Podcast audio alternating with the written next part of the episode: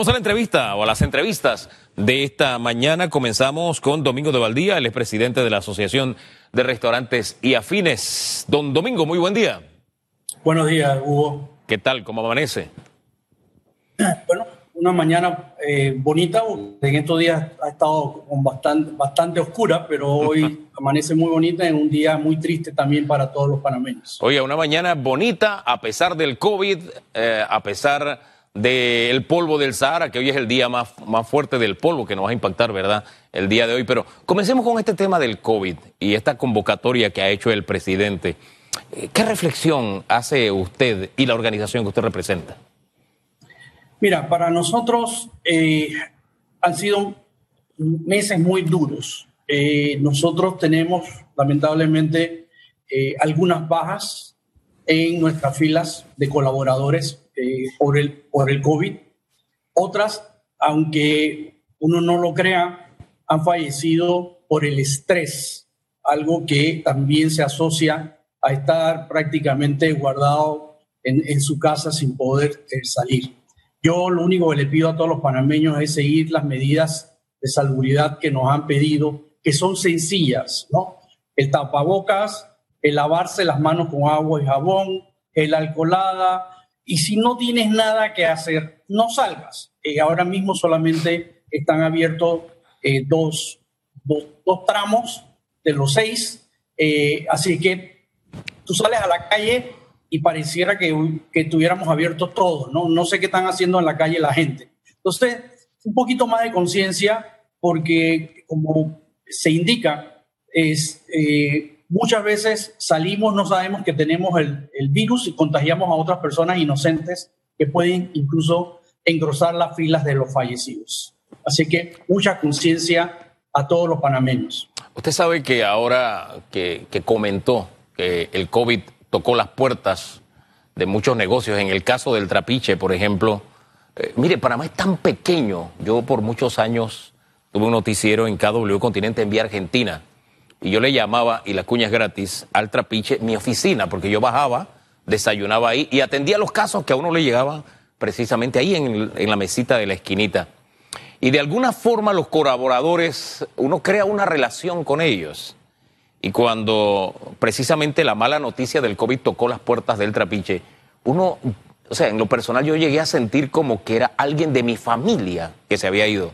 Así de pequeño es Panamá y hoy en un día de reflexión los recuerdo por eso, por esa gente que uno ve en el día de ayer cuando éramos felices y no lo sabíamos, y que de pronto cuando regresemos ya no van a estar.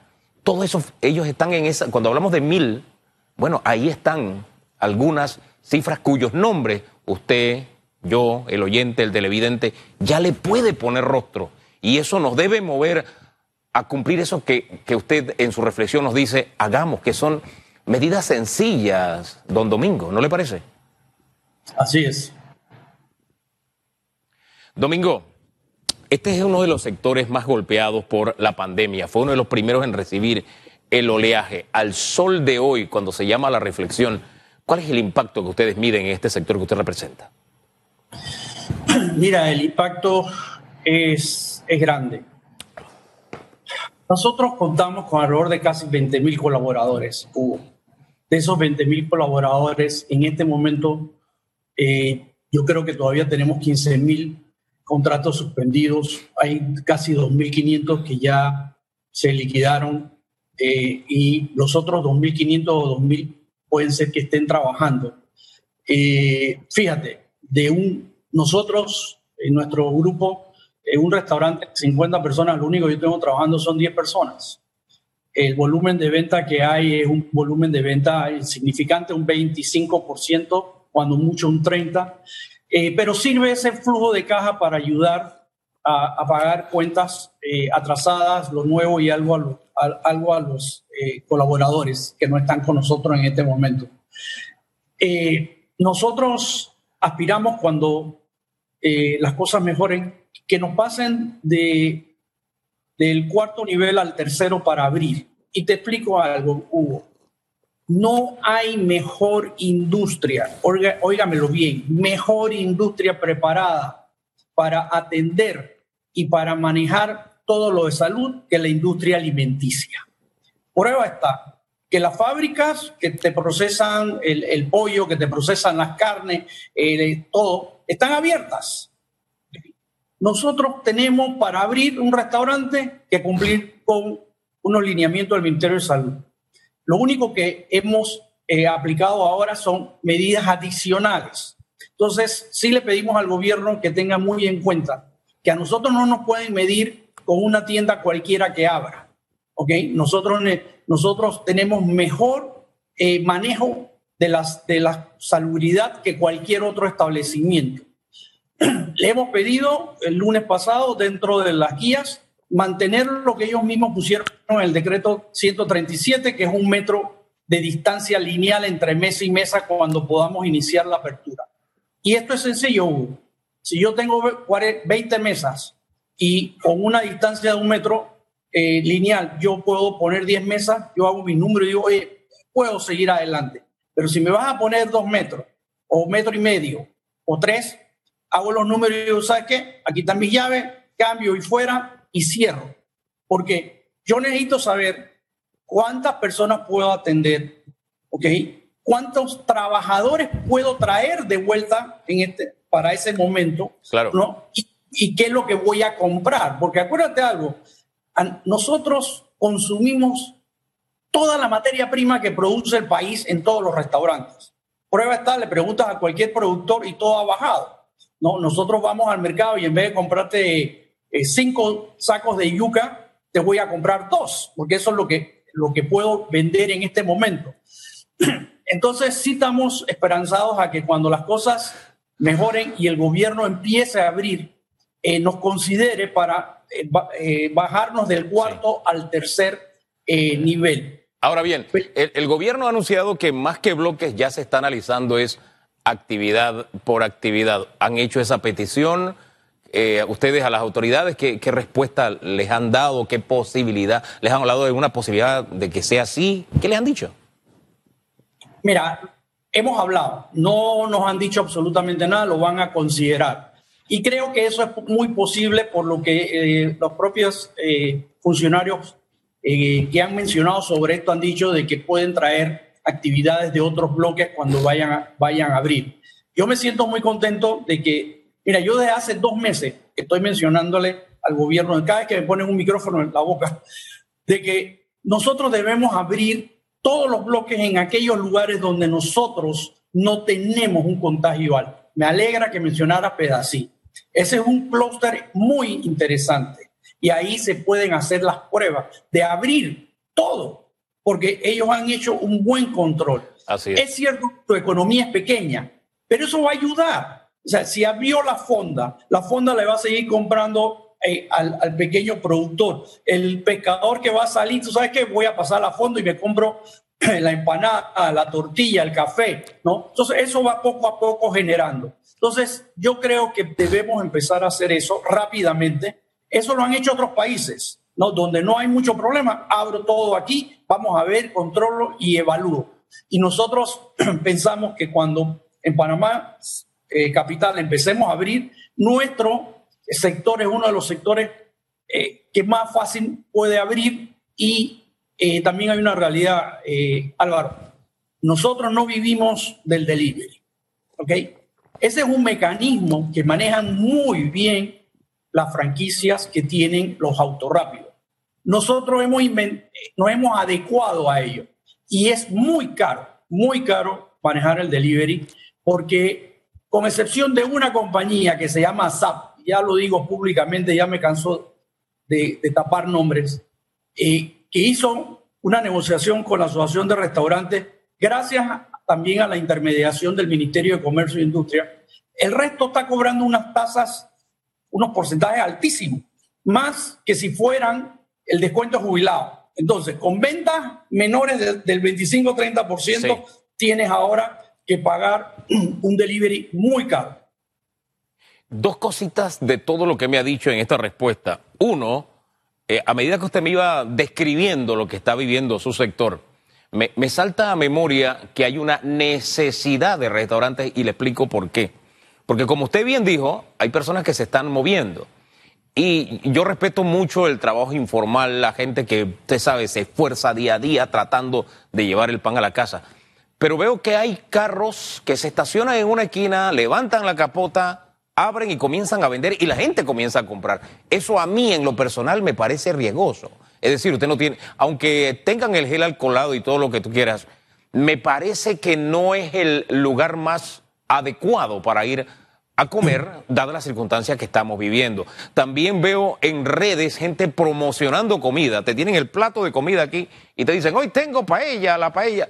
Y veo que hay gente que les compra y el hombre está hablando sobre la comida. Entonces, no sé, hay cositas, hay detalles que, creo que no le estamos prestando atención y que es un vacío que bien pueden llenar los restaurantes. Digo yo sin saber del tema, no sé qué dice usted. Mira, Hugo, eh, has hecho una descripción maravillosa de un problema que ha venido creciendo y que ahora es una bomba de tiempo para el propio Ministerio de Salud. En estos momentos tú abres las redes sociales y te vas a encontrar con hamburguesa Pepito, pizza, pizza XYZ, etcétera, etcétera. Todo el mundo ahora es cocinero, todo el mundo ahora sabe de salubridad y eh, pone en las redes sociales eh, que vende diferentes cosas. Primero que todo, ninguno de ellos ha pasado una inspección de salud. Ninguno de ellos tiene un carnet de manipulación, que uno piensa que es una tontería. No es una tontería, porque tú tienes que tener un examen médico, tienes que saber cómo manejar los alimentos y tienes los famosos carritos estos por todos lados. Yo siento que poco a poco el panameño se va a tener que dar cuenta de que tiene que proteger su salud. Okay, si tú quieres seguir comiendo y pidiendo cosas sin saber de dónde salen, en cualquier momento vas a quedar no solamente contaminado con el COVID, sino con cualquier otra enfermedad por el mal manejo eh, de los alimentos. Nosotros esto lo mencionamos el, lunes al Ministerio de Salud y le dijimos, van a tener que poner un departamento tecnológico para iniciar el seguimiento a, a, estas empresas, eh, nosotros le llamamos fantasmas, que están promocionando comida eh, y no salud. Nosotros en estos momentos los restaurantes, lo primero que estamos haciendo es promocionando eh, seguridad alimenticia, salud. Nosotros con menos personal salimos agotados porque todos los procesos que se están realizando dentro de, una, de un restaurante para poder sacar un plato de comida eh, lleva mucho estrés por la situación en estos momentos. Ahora, hay, hay, otro tema también que usted tocó que me parece que es, no, no, sé, siento que no lo hemos conversado como sociedad y hoy que es un día de reflexión debemos hacerlo con franqueza.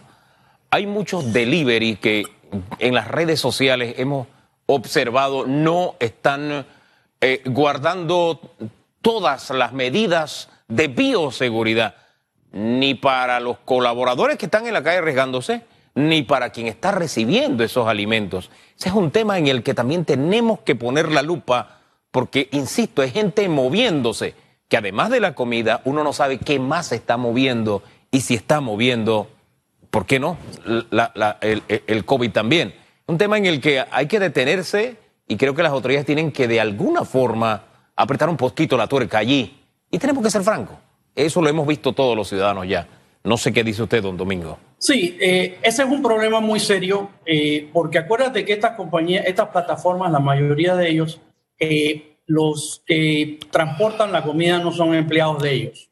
Ellos solamente le dan el cajón donde meter el producto, no, les, no les exigen, que yo sepa, mucha desinfección. Eh, nosotros cuando, cuando uno de esos motoristas llega a nuestro restaurante, nosotros le tenemos una gel alcoholada para que ellos eh, se pongan, igual cuando le entregamos eh, el, el, producto sellado ahora, le, le, recomendamos que vuelva a ponerse la gel alcoholada, pero de ahí para allá yo no tengo ese, ese control. Son pocas compañías que, que, mantienen un serio control en esto y el Ministerio de Salud tiene que entrar rápidamente eh, a, ejercer eh, su papel. Entiendo que en este momento a lo mejor hay cosas mucho más urgentes, pero básicamente ellos tienen ya que empezar realmente a, a poner un poquito más de, de, seguridad alimenticia también para, para el delivery de, esta, de estas compañías. Quería decirte algo, Adelante. perdona. Mira, hay otro problema que nosotros estamos teniendo y es el problema de los alquileres. Nosotros hemos estado negociando individualmente algunos, otros por grupos, con los diferentes dueños de los locales. Algunos se han portado muy bien, realmente me quito el sombrero ante ellos, pero la gran mayoría no ha sido así. Entonces nos están exigiendo que sigamos pagando los mismos alquileres que estábamos pagando antes de que cerráramos. Y nosotros lo que le estamos diciendo, señores, a nosotros nos mandaron a cerrar. Yo no tengo un solo real ahora mismo eh, para empezar a pagar lo que estaba pagando anteriormente.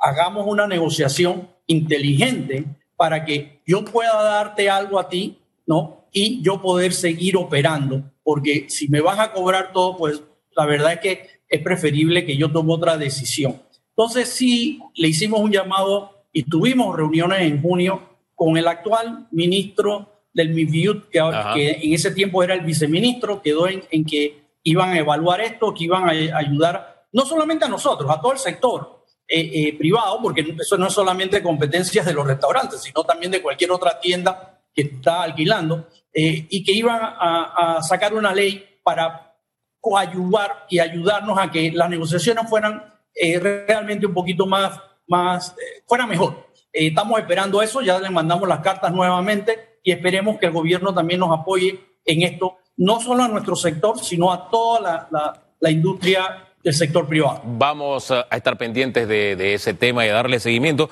Y, ¿sabe qué? Como es día de reflexión, yo quiero que cierre nuevamente con una reflexión muy breve para concluir esta conversación que hemos tenido, don Domingo. Ok, eh, mira, reitero a todos eh, los colaboradores eh, de nosotros que nos sigan apoyando. Nosotros hemos estado dándole todo el apoyo que podemos. cada día se nos hace más difícil eh, a ellos les pido que sigan eh, cuidándose con todas las medidas eh, de seguridad que nos han dado. Y a todo el pueblo panameño reitero, por favor, si no tienes nada que hacer en la calle, no salgas y hagamos todo lo que el Ministerio de Salud nos ha pedido para nuestra seguridad y sobre todo para lo de nuestras familias. Don Domingo, gracias por conversar con, con Panamá. Un abrazo en la distancia. Muchas gracias. Hasta luego.